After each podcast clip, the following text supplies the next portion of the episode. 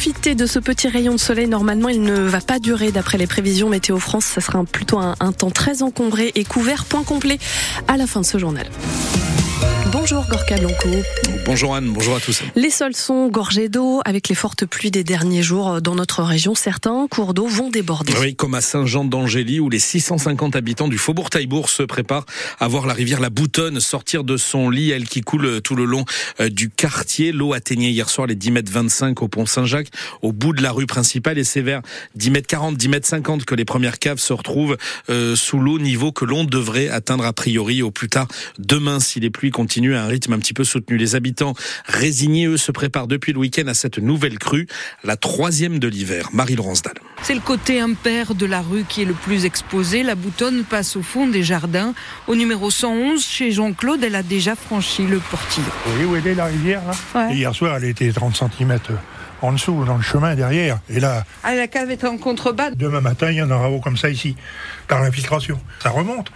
Et puis ça, on peut rien faire. Le problème, c'est que les sols sont gorgés d'eau depuis des mois, dit Dominique. Sa maison est de l'autre côté du faubourg, côté père, mais le Lard, un affluent de la Boutonne, passe au pied de chez lui. Bon, on a des parpaings qui sont prêts dans le salon pour monter les, la cuisinière, toutes les choses qui craignent un peu. Dès que ça repleut, ça remonte très très vite. Les terrains n'ont même pas le temps de se vider. La première fois, ça a monté en trois semaines. Maintenant, ça remonte en une semaine. Pas de quoi inquiéter. Claudine Rousseau, elle aussi, est du bon côté de la rue, le côté père, mais juste en face de l'impasse des Fontaines Bleues, qui est déjà à moitié sous l'eau. Hier soir, elle était en bas, là-bas. Mais je m'affole pas, moi je connais. Ça va faire la troisième fois cet hiver, alors. Euh... C'est à quel moment qu'il faut s'affoler? Quand c'est rendu à la plancarte, quand ça arrive là, ça va vite. Mais j'espère pas le voir. Claudine avait été évacuée par les pompiers en 1982 pour la crue décennale.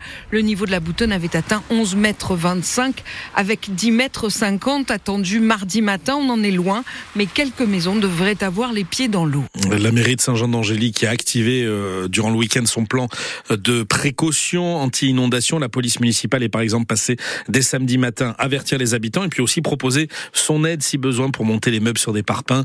Du sable est aussi mis à disposition depuis 48 heures maintenant pour réaliser soi-même des sacs de protection et protéger au mieux les habitations.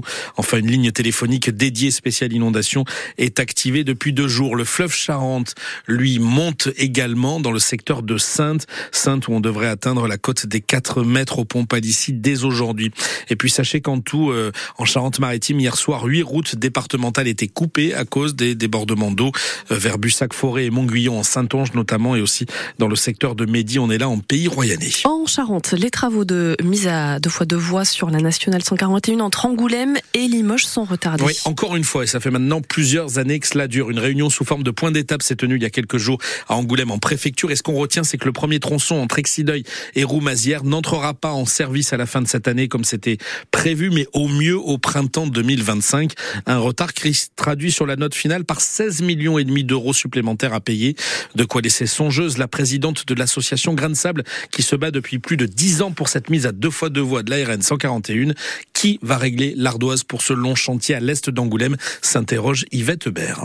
Eh bien, on se demande, étant donné les finances de l'État actuel, où on va pouvoir trouver ces 16 millions, même si la région et, et le département participent avec l'État, où chacun va-t-il pouvoir trouver l'argent ou alors le prendre effectivement sur ce qui est prévu au contrat de plan à venir qui n'est toujours pas signé, ce qui diminuera d'autant les sommes nécessaires à l'achèvement du tronçon euh, Roumazières-Chasseneuil qui, qui, verra enfin, quand il sera terminé, une deux fois de voie entre Limoges et Bordeaux, quand même euh, capitale de la région Nouvelle-Aquitaine. Yvette Hubert, présidente de l'association Grain de Sable.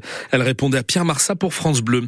Le salon de l'agriculture à Paris, les visites des politiques s'enchaînent dans la plus grande ferme de France depuis samedi matin, après une ouverture sous forte tension et même des violences commises samedi lors de l'inauguration officielle avec le président Emmanuel Macron, le chef de l'État qui s'est engagé sur place avant-hier à arriver à des prix planchers afin de mieux rémunérer les agriculteurs. Hier, c'est dans le calme que Jordan Bardella, le président du RN, a lui déambulé dans les allées du salon, tête de liste aux européennes. Il a dénoncé la politique agricole menée par Bruxelles et la position du chef de l'État sur toutes ces questions agricoles. Enfin, hier soir, réponse un petit peu du berger à la bergère, c'est le Premier ministre qui est venu occuper le terrain pour une visite surprise. Gabriel Attal, qui a critiqué le cirque médiatique et politique et il visait bien entendu Jordan Bardella.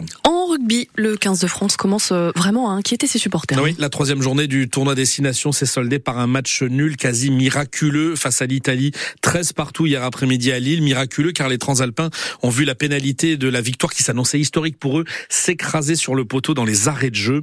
Et le centre Rochelet, Jonathan Danti, a lui coûté cher au bleu en laissant ses coéquipiers à 14 toute la seconde mi-temps. Il a reçu un carton rouge mérité pour un plaquage dangereux. Bref, ça va pas très fort pour le 15 de France depuis la Coupe du Monde.